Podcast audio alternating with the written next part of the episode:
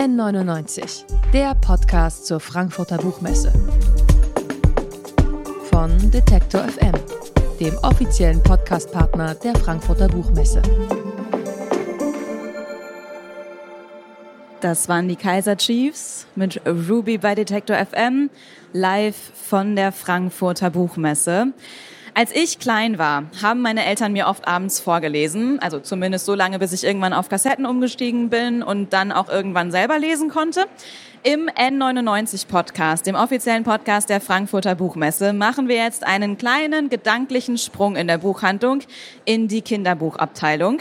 Da findet man das Katzenhuhn von Bernhard Hoeker und Eva von Mühlenfels. Geschichten von einem besonderen Bauernhof.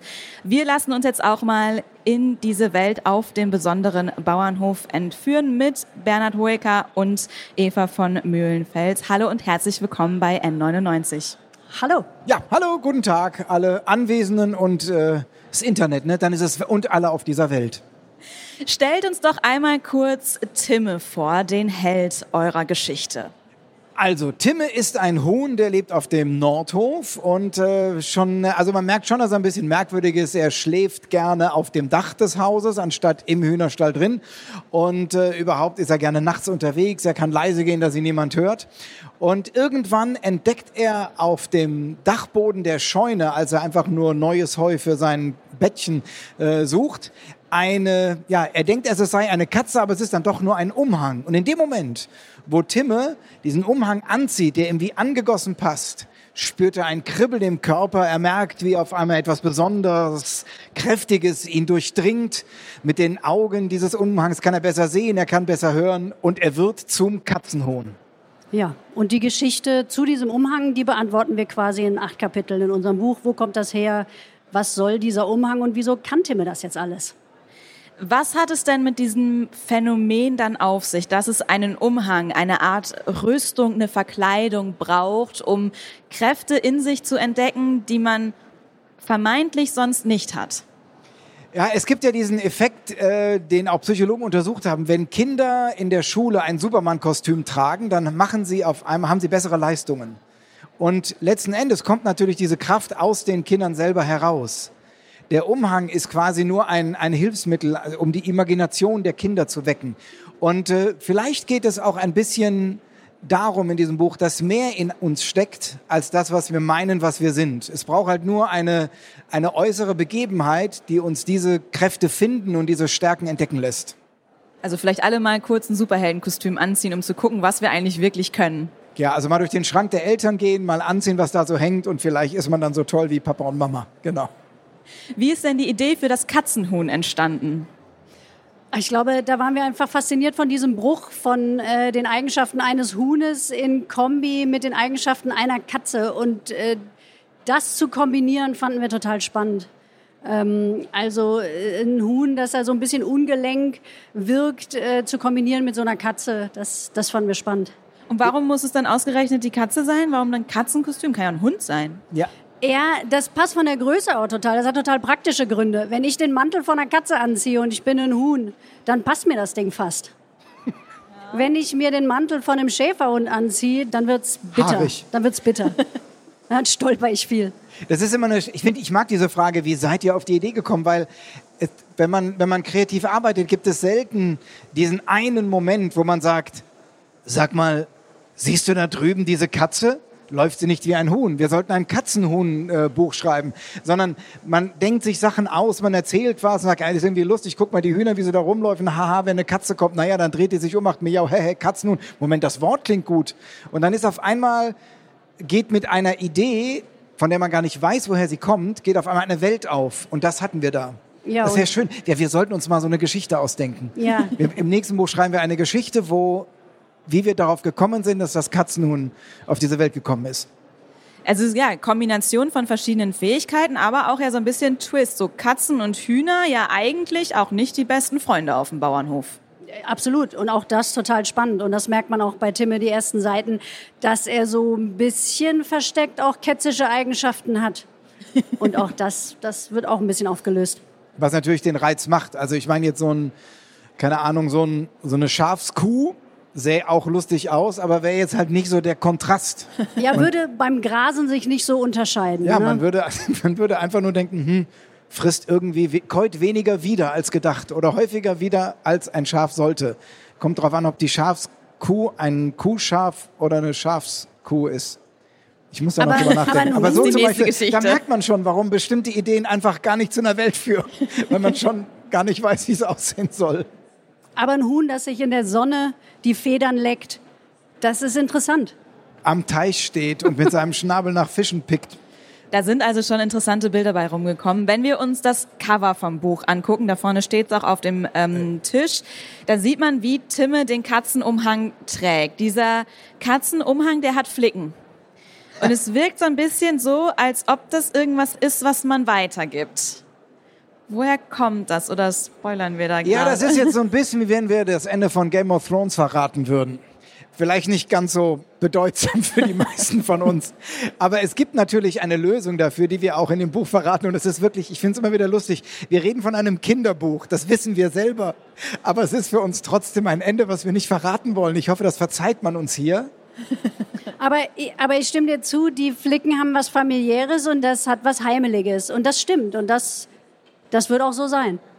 Zumal wir, das muss man auch sagen, es gibt ja, also wenn man, der Prozess von solchen, äh, von solchen Bildern ist ja so, dass man verschiedene Vorschläge vom Zeichner bekommt und der Dominik Rupp hat einfach, hat einfach total klasse gezeichnet. Und ähm, es gibt Versionen, die wir da nicht genommen haben, da fragt man sich, hat das Huhn jetzt eine, also wirklich eine Katze ausgenommen und äh, dann über sich gezogen. Das hatte sowas Frankenstein-artiges oder dieses, äh, es möge sich mit Vaseline eincremen, also wer auch diese Filme kennt. Und das wollten wir auf jeden Fall vermeiden. Und durch die Flicken bekommt dieses, dieser Umhang etwas, ja, etwas Persönliches, etwas Gemachtes. Welche Rolle spielen denn auch die Bilderillustrationen dann in diesem Buch? Es ist ja nicht nur Timme äh, und das Katzenhuhn, was wir dann da sehen. Ihr habt gerade die, die Illustrationen angesprochen. Also Bernhard und ich, wir, wir haben beide einen Background im Fernsehen und denken sehr äh, szenisch. Und äh, bei uns bewegt sich alles. Wenn wir miteinander sprechen und Ideen austauschen, dann, äh, dann ist das sehr lebendig. Dann gehen wir in die Knie und gestikulieren und sind also schon quasi auf der Achterbahn. Und der Dominik hat das für uns total gut getroffen. Der äh, zeichnet super szenisch und, ähm, äh, und mit dem kann man quasi in Fernsehausdrücken sprechen und sagt, kannst du hier eine Overshoulder und kannst du da und einen Topshot und dann, und dann nickt der und dann kommen da ganz tolle Sachen bei raus. Das Problem ist, also wenn wir selber schreiben, da wir halt immer in so, in so cartoonartigen Sachen denken, sehen auch die ersten Dialoge immer so aus. Dann kommt halt der eine dahin und sagt, machst du, nee, was? Oh, aber wieso denn? Geh doch weg, nein, lass. Wenn man einen solchen Text an den Verlag schickt, bekommt man normalerweise kein positives Feedback. Weil die gar nicht, also wenn ein, ein Text, den man schreibt, mehr Anführungszeichen als Buchstaben hat, dann ist das nie so gut. Äh, Und deshalb mussten wir das dann oder haben wir das dann reduziert. Aber im Kopf von uns sind es immer Bewegtbilder. Sind denn, das ist ja ein Kinderbuch, sind denn Kinder eigentlich das schwierigere Lesepublikum? Ja, wir haben mal festgestellt, dass äh, für Kinder Kinderbücher schreiben der Comedy recht ähnlich ist. Weil man hat nicht die Zeit, die sich ein Ken Follett nehmen kann. Ich habe ich mich gerade mit Ken Follett verglichen. Nee, nee, nein, nein. Gut. Denn, Also der hat halt Zeit, eine Szene wirklich zu beschreiben, ähm, stundenlang Sonnen auf und untergehen zu lassen und so. Also Dinge, die ich liebe, sowas zu lesen. Bei Kindern muss man relativ schnell zum Thema kommen, dass es halt interessant wird. Und das ist dasselbe wie bei, halt wie bei der Comedy. Wenn ich einen Witz erzähle, sage ich, Fritzchen, komm dir die Apotheke. Dann gehe ich nicht hin und sage, es war eine dunkle Straße in der Stadt. Ein junger Mann ging den Pflasterweg entlang. Auf einmal sah er dieses rote A an der Straße sehen. Er erinnerte sich an seine Jugend. Die er, das ist halt total Hast du langweilig. alle Kinder schon Da verloren? sind, hat man die Kinder verloren. Der Gag funktioniert nicht mehr. Und das ist, da gibt es gewisse Ähnlichkeiten. Bevor die Geschichten von Timme dann jetzt ins Buch gekommen sind, wie war denn so der Entstehungsprozess? Wurden da die, die Geschichten auch vielleicht mal an Kindern getestet und vielleicht noch ein bisschen rumgeschraubt? Wie reagieren die? Die werden als erstes an uns getestet. Ähm, der eine fängt an zu erzählen, der andere lacht und dann sagen wir, das ist doch schon mal ein guter Weg. Dann ähm, frickeln wir da ein bisschen dran rum und dann werden die durchaus auch mal an Kinder getestet und dann werden die Stellen umkringelt, die für Lacher gesorgt haben. Das sind gerne Po-Bisse oder Kniffe. Ja. Auch viel Slapstick wird gern gehört von Kindern, haben wir gemerkt. Wenn Menschen stürzen, fallen oder kichern, ist das lustig. Ähm, und an sowas halten wir dann fest. Also tatsächlich ähm, äh, testen wir das schon nochmal. Also gerade die Action-Szenen sind ganz schön, wenn man dann irgendwo ist und sieht Kinder rumlaufen sagt, pass auf, ich lese dir mal was vor, spiel das nach. Und dann stellt man fest, dass die sich, dass so eine Drehung noch fehlt oder so. Das ist dann schon eine, also das ist dann real angebunden, damit es auch, also das ist ja das, was Kinder sich vorstellen, wenn sie es hören. Und das sollte dann auch möglichst äh, passen und auch nicht zu kompliziert sein. Ihr habt ja beide schon gesagt, ihr kommt aus dem Fernsehbereich, aus dem Comedy-Bereich und ihr, ihr, merkt dann, okay, diese lustigen Szenen, die kommen dann bei, bei Kindern sehr gut an, aber es ist ja jetzt auch eine Geschichte, die eben dieses, die innere Stärke finden ähm, mit drin hat. Wo liegt denn dann bei euch der Schwerpunkt? Dann die lustige Geschichte zu erzählen oder eine Geschichte mit Botschaft? Wir machen das ein bisschen hinterhältig und wir versuchen die Botschaft in, in Gags zu verstecken.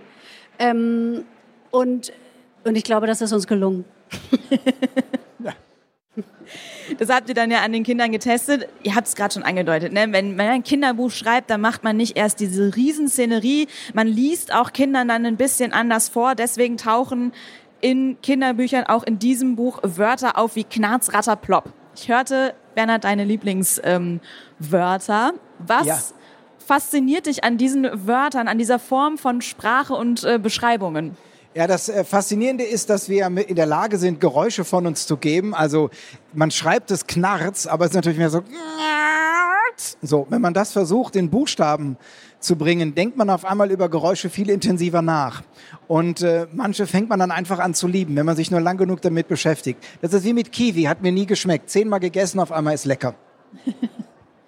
Sollten wir diese Form von Sprache dann eigentlich auch mehr in unsere Sprache, wenn wir dann auf einem Erwachsenenlevel reden, mit einbringen, damit das Ganze ein bisschen bildlicher, lustiger vielleicht auch manchmal wird? Also in einem Möbelhaus zu stehen und dann vom Verkäufer zu hören, ja, das Ding macht auch Knarz, Knatter, Plopp, das, das wäre für mich wirklich eine Erweiterung. Bei, bei welchem Möbelstück sind wir denn da? Das, das würde, wahrscheinlich gibt es mehrere Natürlich beim Regal. Beim Regal, natürlich. Leute, echt. Genau. Aber diese Geräusche beziehen sich vor allem auf das erste Buch, wo wir äh, die Welt der Geräusche ähm, aufgemacht haben und die von Wesen geschaffen werden, die dadurch also ein bisschen, also was Figürliches bekommen. Braucht es dann besondere Fähigkeiten, sowas auch vorzulesen? Ihr lest ja auch in Schulklassen zum Beispiel vor. Äh, ich gehe meine Verwandten durch. Ähm, da habe ich ganz viele Stimmen und Vorlagen in meinem Kopf. vor allem und da Man muss ja auch in, in, Rollen schlüpfen. Ja, sicher. Ja. Stimmt, ja. Also ich bediene mich in der Verwandtschaft. Ja. Ich Wissen bediene mich auch an deiner Verwandtschaft. Bitte. Wie sieht denn bei euch so die Zusammenarbeit dann aus? Wir haben ja schon vorhin darüber gesprochen. Es gab nicht diesen einen Moment, wo das Katzenhuhn dann entstanden ist, sondern wie entsteht dann ein Kinderbuch?